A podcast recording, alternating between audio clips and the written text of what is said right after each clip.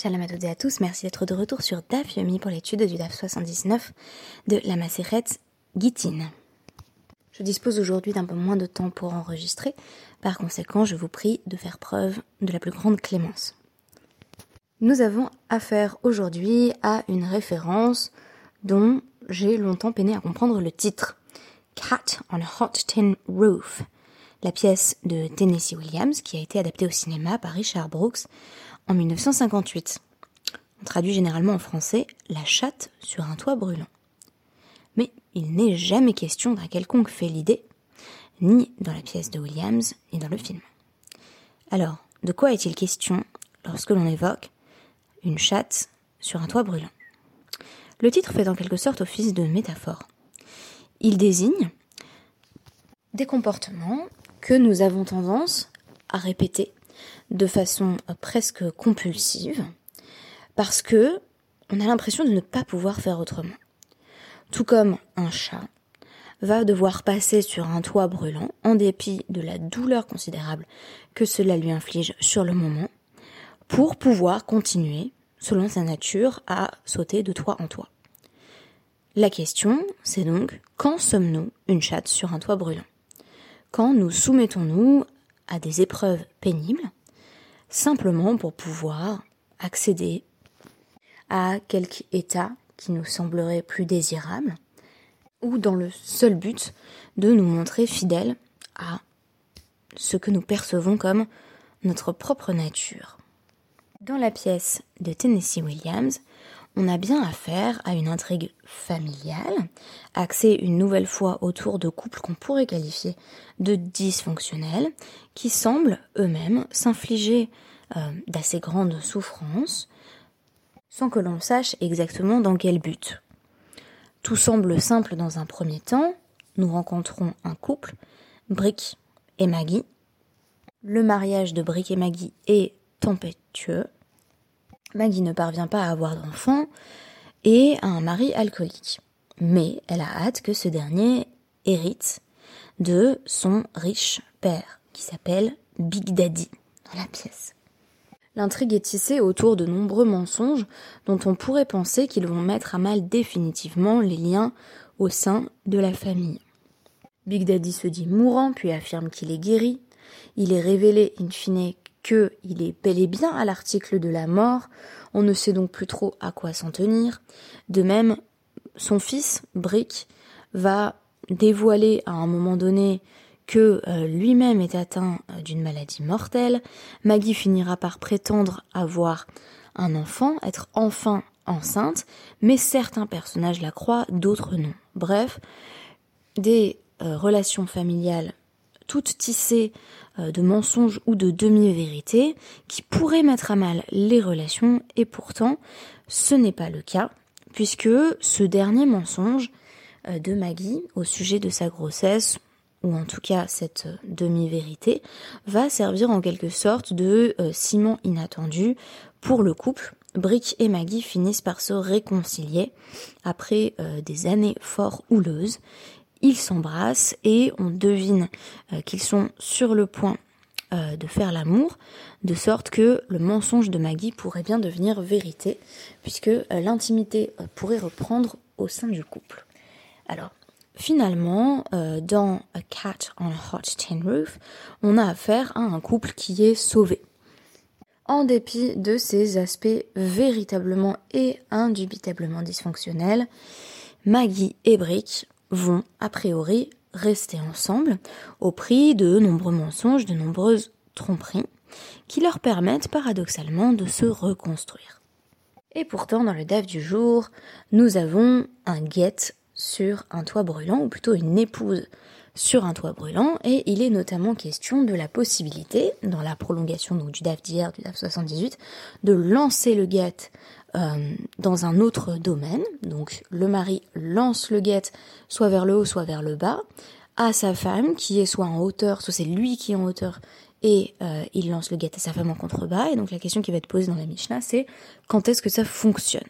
Alors on, vraiment au tout début du DAF 79, quand on apprend dans la Mishnah, Haïta Omedet al Rosh Agag, Uzrakola, Kivan Shehigia la Viragag.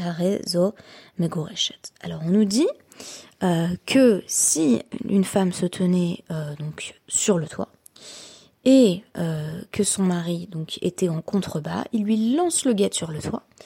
Dès que le guet est arrivé dans le avir. Le c'est littéralement c'est l'air, c'est l'atmosphère, c'est donc l'espace aérien du toit. Elle est divorcée.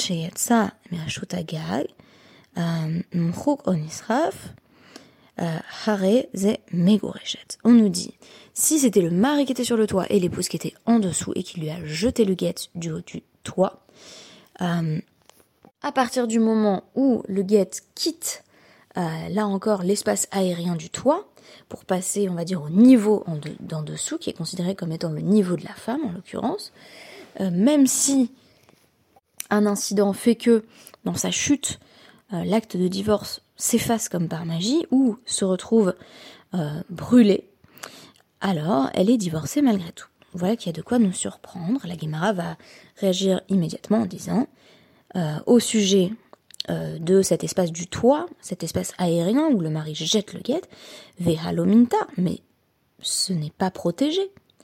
Pourquoi protéger Parce que nous avons mis en avant la nécessité, déjà, à travers le Davdir, nous avons proposé deux podcasts, Noémie et moi-même, pour évoquer la question de la conscience que la femme a de recevoir un guet. Encore faudrait-il, a priori, que ce guet soit intact. Là, euh, comment la femme peut même avoir conscience qu'il s'agit véritablement de son guet s'il est simplement lancé dans les airs sans qu'on sache véritablement s'il va parvenir à bon port ou non. Donc dit au nom de Shmuel, euh, Begag chez Yesh lo ma Non, non, on doit être en train de parler euh, d'un toit qui présente une sorte de, de parapet. Donc qu'est-ce que ça veut dire Que en réalité, une fois que le guet a été jeté, il ne peut pas s'envoler. Donc on est absolument sûr qu'il va atterrir au bon endroit. On imagine que le mari a bien lancé et que euh, le toit présente une structure qui empêche le guet de retomber. Sinon effectivement, à quoi bon que le guet ait été dans l'espace du toit, dans l'espace aérien du toit à un moment, si il va inévitablement retomber. Là, ce n'est donc véritablement pas le cas. Et de même, au sujet du cas où c'est le mari qui est en haut, même objection. Mais si le mari jette du haut vers le bas, là encore, le guet n'est pas protégé. Peut-être que le guet ne va là encore pas arriver à bon port et il va être emporté par le vent, par exemple. Amar euh, Shmuel, donc de nouveau, Ravioda dit au nom de Shmuel, euh, Kegon Shehayu Mechitzot Hatachtonot Odfot Al euh, Ha Elionot. Non, on est en train de parler d'un cas où le mari jette le guet du haut du toit dans la cour, mais euh, la cour a euh, des, des euh, donc des, séparations physiques, des barrières physiques qui s'élèvent plus haut que les plus hautes séparations du toit. Donc en, gros, on a, si vous voulez, une cour qui possède des barrières très très hautes. En d'autres termes, le, le guet ne peut pas s'envoler. Euh, c'est comme si on avait euh, une sorte de cour entourée de, murs très élevés en fait, et euh, le toit est plus bas. C'est-à-dire que même la partie la plus élevée du toit est plus basse que, que la partie la plus basse des murs qui entourent la cour. Donc en gros, ce qu'on est en train de nous dire, c'est non, non, on est sûr que le guet est en train d'arriver à bon port parce qu'il tombe dans un espace clos où il peut plus vraiment disparaître. Alors c'est intéressant cette notion de euh, mintar, lo mintar, est-ce que le guet est assez protégé? Puisque on a besoin de s'assurer dans un premier temps que euh, le guet tombe entre de bonnes mains. Alors, euh, le but est de protéger le document lui-même, qui bien entendu donne accès euh, à l'épouse à certains droits, certaines prérogatives. J'ai trouvé intéressant ici qu'on évoque cette dynamique du haut et du bas, puisque dans le DAF euh, d'hier, on avait vraiment une forme euh, voilà d'horizontalité. On avait le mari et la femme qui étaient placés sur le même plan, que ce soit dans l'espace public d'ailleurs ou dans l'espace privé. bien que on limite largement le reshoot de la femme, donc l'espace à partir duquel elle peut se définir un domaine qui lui permette de recevoir le guet, on était encore dans des cas assez horizontaux, où visiblement le guet est à peu près donné de main en main. Ici, on a véritablement affaire à une division de l'espace en domaines verticaux euh, qui peuvent évoquer, selon moi, la question du rapport de pouvoir. Euh, donc qui est en hauteur, qui euh, détient les clés euh, de cette relation, qui est sur le point de s'achever, et comment faire en sorte que le message soit bel et bien compris avec cette idée d'un guet qui arrive à bon port, c'est-à-dire qu'il peut que tomber entre les bonnes mains, qui sont bien entendu les mains de l'épouse. Mais, et là vous aurez évidemment envie de me poser la question, là c'est reste plus difficile à comprendre. Là c'est cette deuxième partie de la Mishnah qui nous dit, même si euh, le euh, get est effacé, c'est un get malgré tout qui permet à cette femme d'être divorcée. Donc on nous dit si c'est nimchak. Or là c'est surprenant puisque jusqu'ici nous avons mis l'accent euh, sur la nécessité de l'intelligibilité. En gros, il faut que la femme sache qu'elle est divorcée. Alors, on a déjà évoqué plusieurs critères, donc le fait que le mari lui donne en main propre. On avait d'ailleurs évoqué des scénarios dans le DEF d'hier qu'on n'a pas euh, spécifiquement mentionné dans le podcast, mais cas très intéressants où euh, le mari a le guette sur lui et c'est la femme qui le lui arrache, il le porte euh, sur ses vêtements et c'est la femme qui le prend. On nous dit non, c'est, pas ça non plus, il faut qu'il lui donne le guette. même si c'est un cas où effectivement c'est elle qui a souhaité ce divorce, on a ce geste du mari qui tend le guette et qui dit c'est un guette. Donc on pourrait penser que l'intelligibilité est un critère sine qua non. Or là on nous dit nimrak, même si le guette a été effacé en cours de route, c'est bon quand même. Alors pourquoi? On nous dit, selon euh, Rabba Baravou, cela ne marche que, et là, chez Nimrak, irida, que si c'est effacé en tombant. Très intéressant, faudrait se poser la question dans quelles circonstances est-ce que l'écriture sur le get euh, peut être effacée en tombant? Il faudrait vraiment un hasard de circonstances euh, assez surprenant. Par exemple, on, jette un, un, grand verre d'eau sur l'acte de divorce en train de tomber du haut du toit puisqu'ici il s'agit d'une descente, aval nimrak derer alia l'eau. Mais si le mari jette le guet, donc il est lui en bas, il le jette sur le toit, et euh, là encore on jette un verre d'eau sur le guet qui fait qu'il n'est plus lisible quand il arrive en haut, alors ça ne marche pas et elle n'est pas divorcée. Bah, Maitama, meikara, l'eau nemar kei. Eh bien parce que euh, Là encore, on n'était pas absolument sûr euh, quand l'homme a lancé le guet vers le haut que ça allait tomber au bon endroit. Euh, tandis que je suppose que dans la, le trajet de la descente, c'est vraiment laisser tomber du haut vers le bas, vers la, main de quelqu'un, la main tendue d'une femme. Donc, après, je suppose qu'elle comprend que c'est son guette, bien entendu.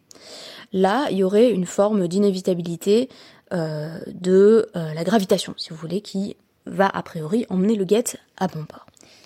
De même, la Guémara va établir une distinction dans le cas d'un guet qui tout à coup s'est mis à brûler. Donc on imagine qu'il faut avoir rédigé le guet sur un papier incandescent ou que là encore, pendant que le guet euh, était en train de tomber, quelqu'un a jeté une, allumette enflammée dessus et il a été brûlé. Mais quand il, il arrive en bas, donc il tombe du toit vers la cour, la femme se saisit de ce bout de papier en feu et ça suffit euh, pour, ou elle éteint le feu, ça suffit pour être divorcée. Alors on nous dit Comment cela se peut-il?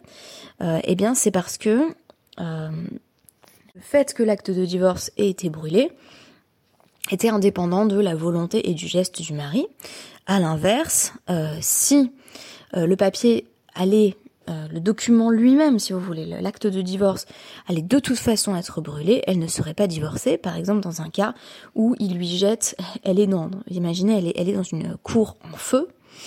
Euh, et le mari lui jette un acte de divorce, on nous dit mais Ikara l'isrefa asile. Dans tous les cas, il va être brûlé.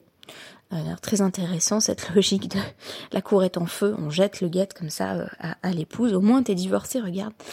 Euh, bon, elle est peut-être morte aussi, mais visiblement c'est moins problématique. On peut aussi imaginer un cas où le mari met lui-même le feu au guette, puis le jette à sa femme. Là, on nous dit ça c'est pas un guette. en d'autres termes, on va distinguer ce qui est de l'ordre pour le coup de la volonté du mari, une volonté d'intelligibilité. A priori, je lance le guet, il va retomber sur le toit parce que le toit est protégé, les murs de la cour sont protégés. Donc là encore l'idée de circonscrire, d'être sûr que au moins le message arrive à mon port.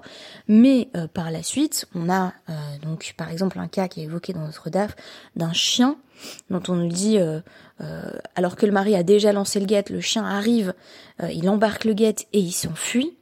Euh, bah, l'épouse est quand même considérée comme divorcée parce que le fait que le message soit finalement pas vraiment arrivé à bon port ne dépendait pas du geste du mari. C'est pas il a mis le feu à son guet et il lui a jeté, c'est pas il a jeté dans une cour en flamme. Euh, c'est lui il avait tout fait pour que le guet soit bien reçu et il y a eu par la suite ce qu'on pourrait appeler un impondérable, euh, un élément totalement extérieur, indépendant de la volonté du mari, qui a placé l'épouse dans l'impossibilité de vraiment avoir accès au contrat lui-même. Sur le plan pratique, là encore, euh, ces cas euh, de lancer euh, de guillotine interrogent. En effet, c'est comme quand, par exemple, dans, le traité euh, je vois qu'il est question de personnes qui rentreraient dans le Beth Amikdash en état d'impureté en flottant dans les airs. On se dit les implications pratiques sont limitées. Quels sont les cas vraiment où un mari va lancer un guet qui va tout à coup prendre feu en chemin? Quelle est la probabilité qu'un chien se jette sur le guet?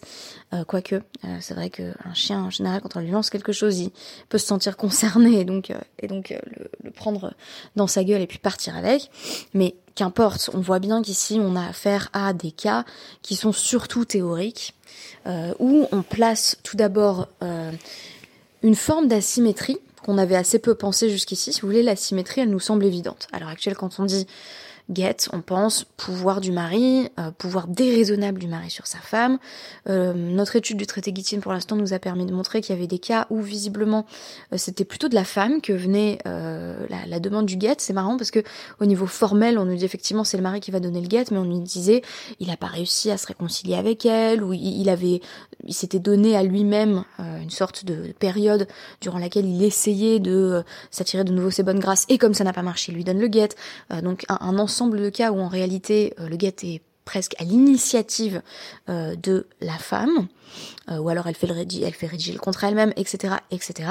tout cela montre bien que derrière une asymétrie formelle, on avait parfois une forme d'asymétrie inverse dans les relations humaines. par ailleurs, cette asymétrie, elle est clairement renouvelée dans le dans le sémantisme du DAF d'aujourd'hui, où on nous parle de parfois c'est l'homme qui est sur le toit, parfois c'est la femme qui est sur le toit. Il y a toute la question de est-ce que le guet vient du haut pour aller vers le bas ou du bas pour aller vers le haut euh, Quand on pense à la symbolique de ce geste, pas du tout pareil pour un mari d'être en bas et de jeter un acte de, divorce euh, à la femme et pour le mari vraiment d'être sur le toit, position surplombante et de dire écoute prends-le ton guette. D'ailleurs c'est très intéressant en filigrane cette métaphore de la cour en flamme euh, s'il jette un guet à, sa femme, à son ex-femme, euh, dans une cour en flammes, qui est, déjà en fait un espace menacé, sorte d'absence de, sécurité émotionnelle et physique, euh, alors on n'a pas véritablement un divorce valable, peut-être parce que la femme n'est pas en mesure en fait à ce moment-là de recueillir son guet non plus. Et en même temps, c'est très intéressant cette notion de euh, euh l'intord, netira, de, de garder le guet. Il faut faire en sorte, a priori, qu'il soit protégé. C'est-à-dire qu'en tant que mari et femme, euh, même, même dans cette dynamique de séparation, il faut comprendre ce qui se joue. Donc a priori, on a envie que la femme reçoive son guet, puisse, euh, puisse l'utiliser, le mobiliser.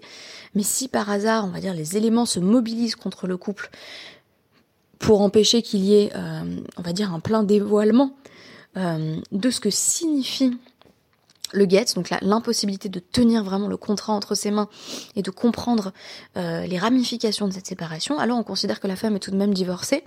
Et ça, c'est des cas où le mari n'y pouvait rien, où le mari, lui, a fait cet effort d'intelligibilité et où on a une sorte d'intervention extérieure, donc par exemple euh, le chien ou euh, cette notion de d'effacement ou de, ou de brûlement, comme si voilà, il y avait une interférence dans le message qui empêchait, là encore, d'avoir accès à la réalité de la séparation. Donc finalement, j'ai trouvé qu'on était dans une sorte de inverse euh, de la pièce de Tennessee Williams. Puisque c'est vrai que, euh, alors on a un guet sur un toit brûlant, mais surtout il y a la question de euh, une relation qui n'est pas sauvée, une relation qui en effet va se terminer, puisqu'il y a bel et bien transmission d'un guet, mais il y a aussi une demande claire de faire de son mieux pour que le message que contient le guet soit transmis, soit protégé, donc de l'époux à l'épouse. Et en même temps, parfois, on admet euh, l'impossibilité euh, de conserver le guet tel quel à travers des métaphores comme l'eau, le feu ou encore le chien, euh, qui viennent de l'extérieur brouiller le message, si vous voulez, et cependant, on a encore affaire à une séparation. Une séparation qui se construirait donc sur un silence au moins partiel, tout comme la relation renouvelée entre Brick et Maggie va se maintenir, va finalement perdurer contre toute attente, euh, alors qu'elle semble euh, tisser de mensonges et qu'elle se reconstruit sur des demi-vérités. Merci beaucoup et à demain.